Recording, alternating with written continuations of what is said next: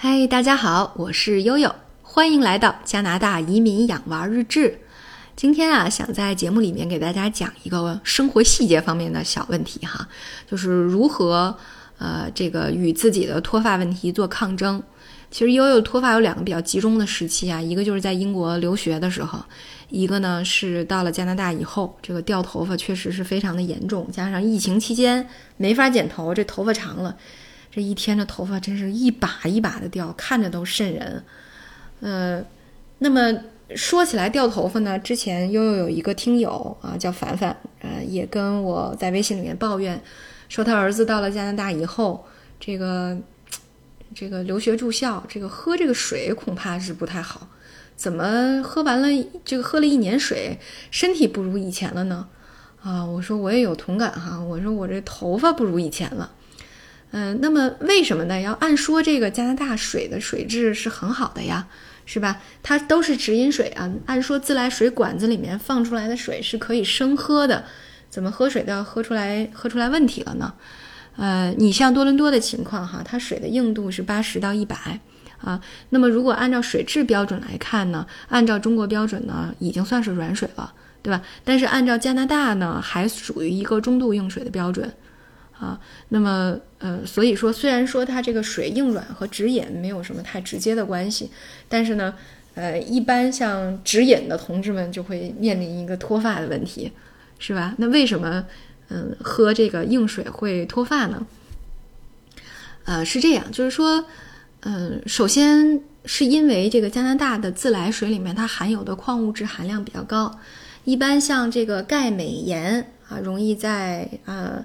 呃，比如说我们在煮水的时候哈，沉会沉淀在壶底儿，形成一一个白色的水垢，那么是我们通常能够看到的这个析出的这么一个过程，对吧？那么你这个水质越硬。那你的这个水就会呈现一个越强的碱性，但是呢，头发的这个毛鳞片呢，往往它喜欢的是一个弱酸环境，而不喜欢弱酸弱碱环境。所以这是为什么你喝水以及用这样的水洗头，那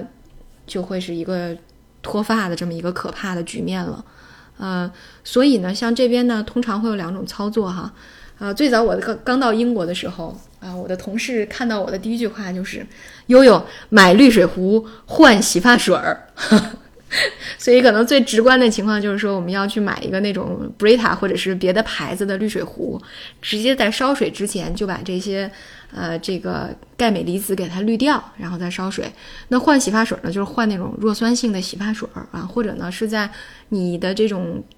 常用的洗发水当中加一点点醋。去保护这个毛鳞片啊，也是基本上也是有效的。这个说到这个水以后，其实我是觉得，那到了加拿大呢，呃，能够明显感觉到水质是很好的，呃，无论是直饮还是你烧出来之后的水质都是很好的。呃，你像嗯加拿大的这个水资源的自然储量这么高，而且呢又有很大一部分是冰川融水，所以它的这个。呃，品质呢，我觉得跟美国比，呃，包括跟英国比，都是水质要更好的。呃，但是呢，也不是说完全没有问题。比如说，在嗯前几年的这个水质监测当中呢，也发现了一个非常严重的问题，就是因为呃加拿大这个在做这个基础设施铺架的时候，嗯，那么。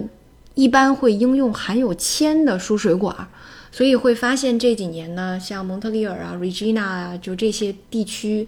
啊，包括爱德华王子岛，那么这些地区它的含铅量超标。那比如说像呃，应该是蒙呃，应该是蒙特利尔，那么去年抽了呃抽抽检了六十六次，那么有一半呢都会有这个含铅量超标的问题。啊，所以这就更警示大家，一定要提前用一些这个滤水系统和滤水壶，去这个啊尽量的煮熟以后再喝，而不是呃去指引。所以这也是提醒这个各位移民家庭和呃准备来留学的留学生们啊，不要以为自己年轻，不要以为自己发量惊人、发量感人，呃那个基础厚、底子好。嗯，就在加拿大肆意的饮用直饮水啊，实际上问题也是有的啊，大家一定要啊特别重视。当然呢，可能除了水质以外，呃，和发量做斗争还有其他的问题啊，一个就是说啊盐分啊，因为我们还是比较喜欢这种多油多盐的啊，尤其如果你在多伦多外面的餐馆用餐的话，其实这个油盐的量也不少。那么油盐呢，也是对啊毛囊发根啊会产生影响的一个很重要的原因。再加上加拿大天气非常的干燥，冬天呢室内呃主要是以热风性质来供暖的啊，所以呢，如果你的家里没有足够的加湿设备的话，呃干燥起来皮肤容易脱水，那么也会呃造成这个头皮毛囊的萎缩啊，也是非常伤发的。这个说到是这个夏天啊，这个经过了空这个加热和干燥的空气的问题，呃，冬天经过这个干燥空气的问题，那么实际上夏天也是问题，也是有问题的啊，呃，那么加拿大的夏天阳光是非常灿烂的，而呃和中国不同，那么加拿大的紫外线是要强很多的啊，紫外线呢真的是啊毛囊和头皮的一个大杀器。啊，甚至据说能够导致头皮毛囊的松脱，再也长不出来头发。所以夏天大家如果外出的话，是一定要戴 帽子的。呃，所以呢，呃，来了加拿大以后啊，突然发觉自己怎么要和发量做抗争了。这真是出现的一个新的问题哈，但是也不容小觑。这真的是对我们的生活质量、对我们自信心产生严重的干扰的一个主要的因素啊。所以最后呢，总结一下，给大家一些到加拿大以后防止脱发的建议啊。一个是要注意饮食，不要摄入过多的盐分、糖分和油油油脂。那么第二个呢是啊，不要来了以后啊，没什么事儿，天天刷剧、熬夜啊，还是要保证充足的睡眠。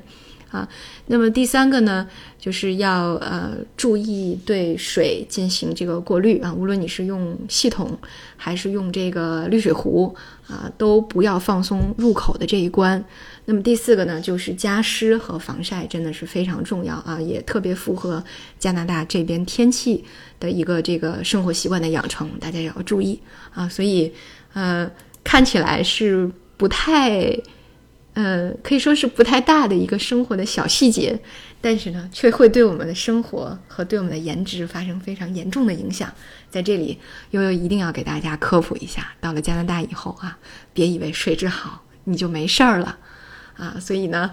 呃，脱发这个问题还是要重视起来的。好，那今天啊，我们的小节目就到这里，感谢大家的关注，我是悠悠。